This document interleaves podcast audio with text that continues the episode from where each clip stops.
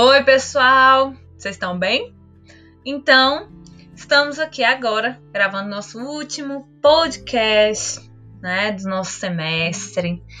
É, foi uma experiência bem bacana poder compartilhar esses pequenos saberes com vocês por aqui. Espero que vocês tenham apreciado, que vocês tenham gostado.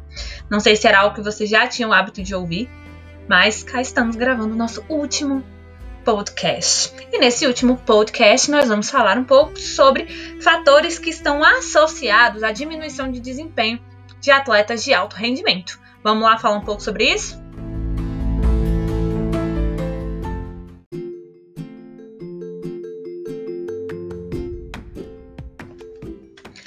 Bom, gente, olha só. Então, nas nossas conversas, né, sobre nas nossas aulas, sobre energia, né? Quando nós falamos de metabolismo, nós deixamos assim, espero que a gente tenha deixado, né, muito claro o papel do carboidrato, o papel do glicogênio, o papel das vias, né, de, de fornecimento de ATP para o exercício, né? Uma coisa com certeza tem, ficou muito claro na cabeça de vocês, né? Para diferentes momentos e para diferentes circunstâncias, nós temos ativação de diferentes vias de é, produção de ATP. E isso vale também para o nosso atleta de alto desempenho. Então a gente pode se perguntar assim, bom, mas qual que é a primeira coisa que a gente precisa pensar quando a gente fala em um atleta de alto desempenho? Né, um atleta de alto rendimento. A gente precisa entender qual é o perfil, né, de um, o perfil que a gente vai ter ali de produção de energia. E a gente vai perceber isso quando a gente olhar o perfil do esporte, né, o perfil de competição, o perfil de treino que a gente vai ter. Então, por exemplo, um indivíduo corredor, né? A pessoa chega pra gente e fala assim: ah, é, mas eu corro, beleza, ok. Você corre, você é um atleta, né? Tem lá é, o atletismo, ok. Mas se a gente for parar para pensar, um maratonista tem um tipo de via de é, ativação e produção de ATP, enquanto que um, um indivíduo que corre 100 metros rasos, 50 metros, ele vai ter um outro tipo de ativação de via de produção de ATP. Os dois são corredores, né? Os dois correm, né? São atletas de corrida, mas o perfil de corrida muda completamente o perfil de ativação das vias de produção de ATP. Então, no nosso atleta de alto rendimento, a gente precisa compreender primeiro como que funciona né, é, esse requerimento de energia. E a partir daí a gente consegue delimitar de forma bem interessante a forma como esse, esse indivíduo ele vai utilizar né, é, as suas reservas de glicogênio, de ácido graxo como fonte de energia e qual vai ser a via prioritária de ativação é, para a produção de ATP. Então, vamos aqui. Nós temos, quando a gente fala né, de atletas cuja duração do exercício é uma duração ultra curta, nós estamos falando de atletas que têm ali até 10 segundos né, de, de atividade, ou seja, é um tempo muito curto né, de, de atividade, mas é uma atividade que é, necessita de uma maior demanda energética. Isso vale para quem, gente? A gente tem os corredores, né, de 50 metros. A gente tem indivíduos é, com arremesso de peso, salto em vara, o salto com vara, enfim, todos esses esportes, né, de atletismo, que é o salto livre, né, de distância. Então, se a gente perceber o perfil dessas provas, o perfil desses treinos, nós estamos falando de um indivíduo que precisa de um bull, né, de energia em poucos segundos. Se isso fica claro na cabeça da gente, a gente vai lembrar o quê? Poxa vida, pensando nisso, eu preciso saber quais são os tipos de fibras musculares que são ativadas durante esse exercício. Por que, que eu preciso saber os tipos de vias, ou, ou por que, que eu preciso saber os tipos de fibras celulares que são ativadas? Porque se a gente se lembrar, a, a gente pode aí perceber que as fibras, elas têm uma di diferente demanda né, de ATP. Então, a gente tem fibras que nós chamamos de glicolíticas temos fibras que não são assim tão glicolíticas, elas conseguem, é, elas já têm uma outra é, vertente aí para a utilização de ATP.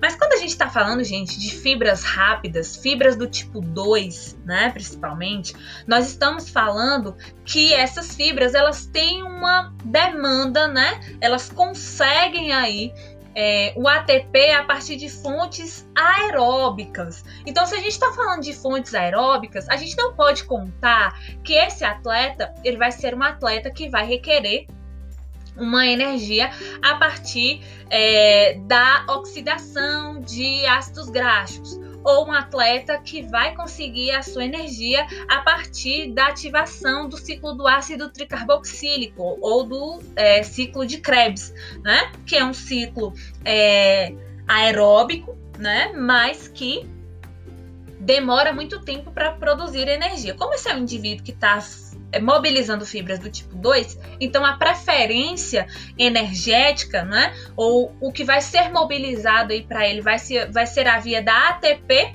é, creatino fosfato, né? E a via da glicólise. Então a gente precisa pensar nessas duas vias como sendo as primordiais. Por isso que esses indivíduos, eles se dão super bem, por exemplo, com suplementação de creatina né? Que a creatina, como a gente já viu, ela pode auxiliar nesse impulso, nesse aumento de força e, por conseguinte, aumento de desempenho. Mas ela só vai conseguir fazer isso quando a gente tem a ativação de fibras do tipo 2. Por quê? Porque essa via ATP-CP, ela é uma via que se esgota muito rapidamente, né? Então, o, o, a gente tem a creatina sendo fosforilada aí, e esse processo de fosforilação, ele dura pouco tempo. Então, a gente vai ter aí uma depleção muito rápida, são poucos segundos. Então, acaba sendo uma via prioritária para quando o atleta ele precisa de um bom energético no menor, é, no menor espaço de tempo. Já quando a gente tem um tipo de atividade é, de curta duração, mas que aí vai de um minuto mais ou menos, né? Até três minutos, a gente vai passar, gente, por um processo de transição de produção de ATP. Então a gente sai né, só daquelas fibras do tipo 2 e a gente passa também para ativação de fibras do tipo 1, que são fibras mais lentas. Então as corridas, né, mais longas, né, as atividades um pouco mais longas aí que vão durar até 3 minutos, elas acabam tendo essa diferença, essa transição, né? A sua marca, inclusive, é essa, a transição da produção de ATP. Então, o indivíduo pode inicialmente fazer a utilização das suas reservas energéticas, né? Da glicólise ali, a, do processo anaeróbico de produção de energia, mas ao longo da prova, né? Como ela vai ser uma prova maior, o indivíduo pode mudar de configuração de fibra, né? Ou seja, ele sai de fibras do tipo 2 para fibras do tipo 1, por exemplo. Então, juntamente com essa mudança, a gente também tem um perfil de mudança de produção de energia. E esse perfil de produção de, de, esse perfil de produção precisa a gente precisa ficar muito atento a ele, né? Por que isso? Porque se durante a prova o indivíduo não está preparado para fazer essa mudança de forma ok, né? A gente sai de uma produção de ATP muito rápida e passa para uma produção de ATP mais lenta. Isso significa dizer também que durante a prova o indivíduo pode o quê? diminuir a sua velocidade, diminuir o seu desempenho. E quando a gente está falando de atividades, gente, que exige velocidade, a diminuição dessa velocidade durante a prova não é nada legal.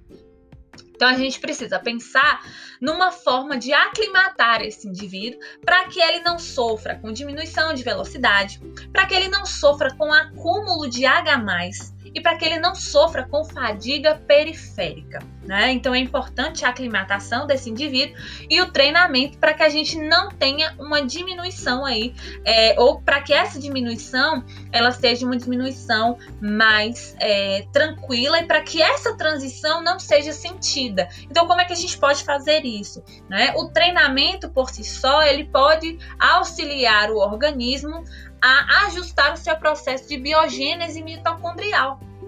Então, quanto mais mitocôndria tem esse músculo, mais esse processo de transição vai ser um processo de transição tranquilo. Então, o treinamento nesse sentido pode ajudar a gente não pode contar só com as reservas energéticas de glicólise.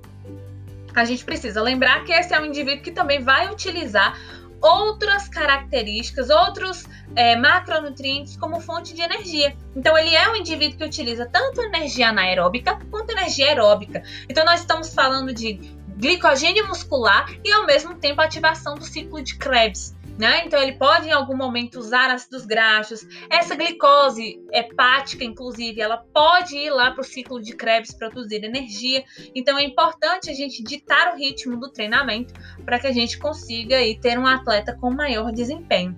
Na nossa aula a gente vai falar um pouco sobre as atividades físicas, os atletas cuja atividade é de maior duração, qual vai ser o perfil então, né, de elementos relacionados ao desempenho e vamos falar um pouco sobre prescrição para esse tipo de atleta, tá bom? Então eu aguardo vocês lá e até mais.